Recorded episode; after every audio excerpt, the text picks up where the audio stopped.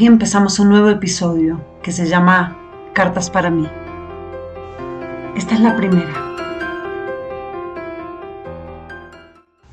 Querida mía, ¿qué te pasa? ¿Qué es lo que nubla tu luz? Eres un ser que irradia de energía y hoy estás opaca. ¿Qué te aqueja? Siempre has sido bandera y estandarte del amor, y sé que hoy te duele porque sientes que no fue suficiente para que esa persona cruce el lago de los miedos y se entregue a ese amor. Pero no es tu responsabilidad hacerlo. Es equivocado pensar que puedes crear impacto en otros, cuando en realidad la misión debe ser crear impacto en ti.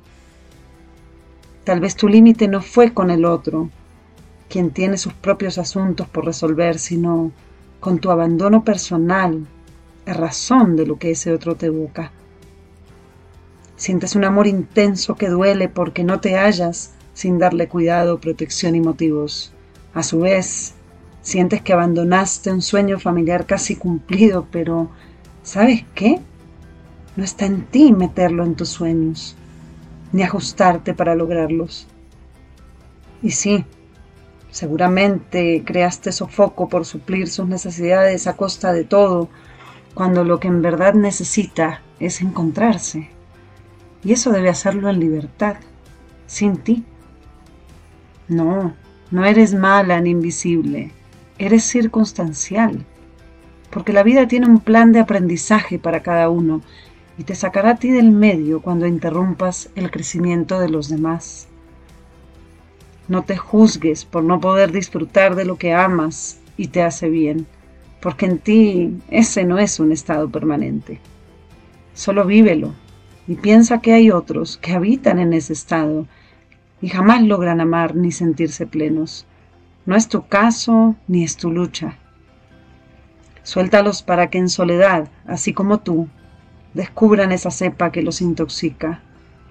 O continúen regándola eso ya no es contigo.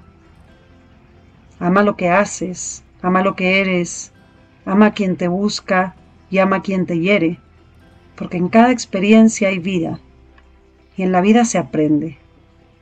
No renuncies a tus sueños y jamás pienses en volver a abandonarte, porque si no te amas a ti misma, ¿qué podrás ofrecer?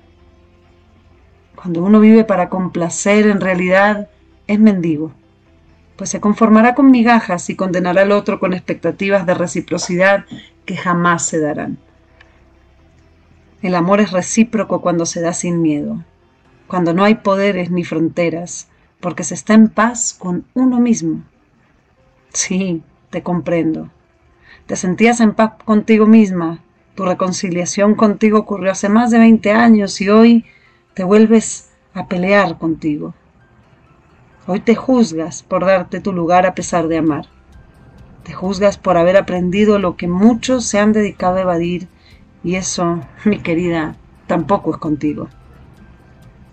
Recibe en tu alma quienes lleguen a acariciarla y date el permiso de tomar distancia de quienes en su proceso ven en ti el reflejo de sus miedos, porque tú eres responsable de tu alma y de tu luz, no dejes que la paguen por no poder prender la suya propia.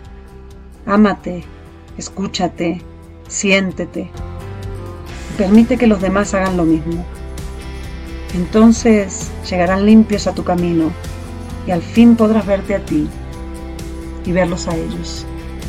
Cuídate.